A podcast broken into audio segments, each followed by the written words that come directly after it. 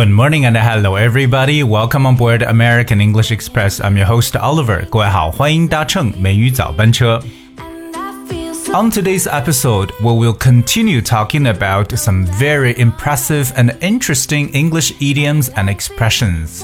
今天的节目呢，会跟大家继续来分享一些有趣的英语的口语，特别是一些 idioms 一些短语的描述。 那我相信呢，这些描述呢会让大家觉得印象深刻，而且呢会让你很快的去记住它。Alright, so I want to share some um, very interesting idioms and some idioms that are spoken in Chinese. However, we're going to look at some of the counterpart in English language and how that actually works out differently in these different languages。看一下我们中文和英文呢，在描述一些相似状况的时候呢，会有哪些特别不一样的一些说法。今天要跟大家分享的第一个呢，是一个很有意思的一个表述，叫。妻管严，对不对？那拿四川话讲就是耙耳朵，是不是叫耙耳朵？OK，意思呢是什么呢？什么叫妻管严呢？就老婆管得太严了。OK，于是感觉这个丈夫呢一直呢是被老婆这个在很强压的这个管制之下的。Well, in English, there is a very interesting word to uh, describe such situation. It's called henpacked. Hen, H-E-N. Pecked is P E C K E D, henpecked as an adjective form 可以做一个呃形容词来去描述 henpecked，but what exactly is henpecked? We use henpecked to describe a man when you disapprove of the fact that his wife or another woman is always telling him what to do or telling him that he has done something wrong。这就是一个怕老婆的人，对吧？因为一直呢都是老婆告诉他你要做什么，或你什么什么事情做错了，而且呢不敢去反抗。And that guy is called impact. 当然，它是由两个词构成了，一个就是 hen，h e n，hen 呢就是母鸡，对不对？母鸡的意思。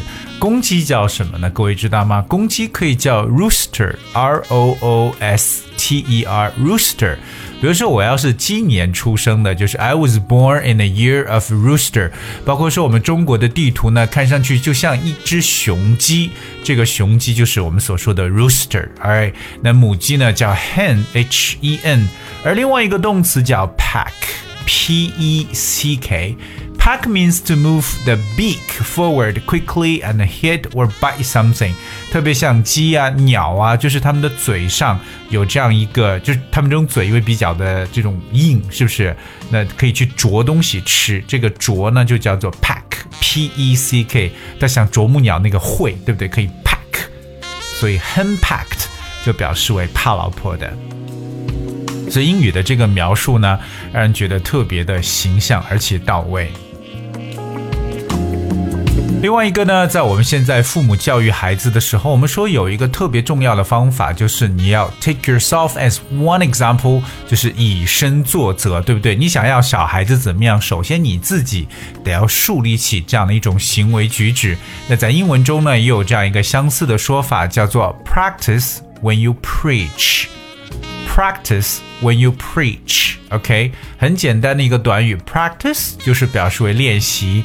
When you preach, that here's interesting word preach, P R E A C H。Preach 这个词呢，通常用在宗教界的人士呢，表示去传教或者传道的一层意思。那这个意思呢，practice when you preach 表示当你要去传教的时候，你自己也要去练习。OK，so practice when you uh, when you preach. It means you yourself should do the things you advise other people to do. Alright，所以当你要去建议别人做什么事情的时候，自己呢首先要去这样去做，那就是 practice what you preach. Alright, I'm gonna give you one example right here. Okay, uh, for example, Dad always told us we should only watch an hour of television every day, but we all knew he didn't practice what he preached. 表示为爸爸呢告诉我们每天呢只能看一个小时的电视，但是我们知道他并没有按照他所做的 他所说的那样做，就是说可能我们看一小时，他非要看两个小时。So remember, it's a very interesting thing is practice what you preach. So as parents, you need to practice what you preach. 所以父母呢，在教导孩子的时候，一定呢要以身作则。啊，记住以身作则的手法就是 practice what you preach。 下一个呢，是我们生活当中常见的一个事情啊，好像我这两天也就真的出现了这种情况，什么呢？就是落枕，脖子落枕啊，起来之后感觉脖子呢跟肩膀这块呢比较酸痛，而且扭转脖子的时候呢，觉得会出现疼痛状。那这个在我们中文中叫落枕，对不对？那落枕在英文中该怎么讲呢？Well, there's uh, well, there are actually two ways to express. Well, the first one is very much straightforward, which is stiff neck. You know, I've had stiff neck. 那这是表示什么意思？就是僵硬的脖子，stiff。S T I F F 这个单词呢，就表示为僵硬的意思。OK，stiff、okay, neck。Stiff neck usually caused by cold or an awkward sleeping post 呃 posture，可能呢是由于感冒，或者由于呢自己在睡觉时候这个姿势不是很正确，导致呢出现这种落枕的这种感觉，stiff neck。比如说呢，哎呀，I woke up with a stiff neck and could hardly turn my head。 I woke up with a stiff neck and could hardly turn my head，就表示呢，哎，落枕了，早上起来脖子呢动不了。这是一个非常直接来表示落枕的说法。But there's another interesting way to say is that slept funny. Slept funny. 我们知道 slept 是 sleep 这个词的过去式，对不对？睡觉，而 funny 表示搞笑的。What does slept funny mean? Well, come well, you could actually consider from this context. Okay, I must have slept funny last night because my neck hurts. I must have slept funny last night because my neck hurts. 那我的这个脖子落枕，因为昨晚一定是睡姿不对。这是什么意思呢？就是很搞笑的睡姿。I slept funny. OK，so、okay? 这最简单、最呃表示手法就是 I slept funny。 什么叫做这种搞笑的睡姿呢？就是可能比较尴尬的，或者说是啊、不正确的睡姿，导致早上起来脖子痛，或者 have a stiff neck，僵硬的脖子。所以我们有时候说劳损，就如果你要去按脖子的时候，说哎劳损，什么叫劳损呢？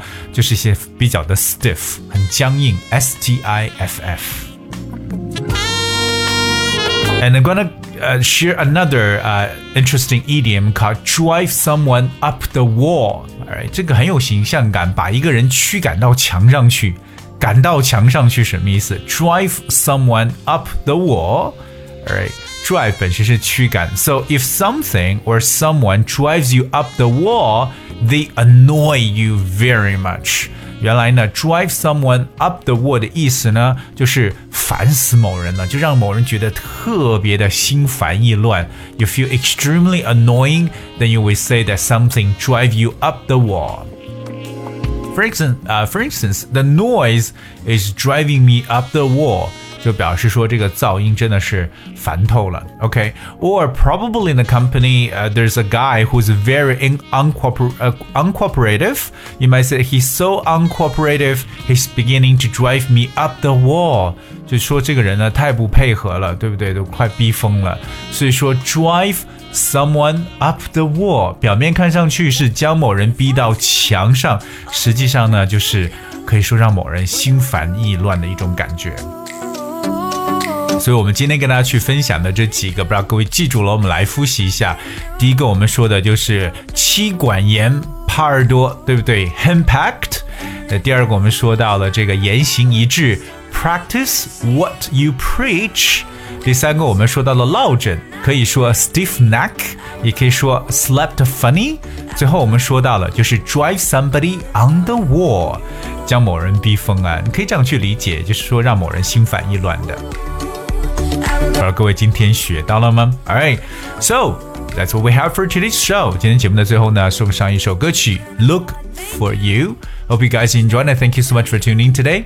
I will see you tomorrow.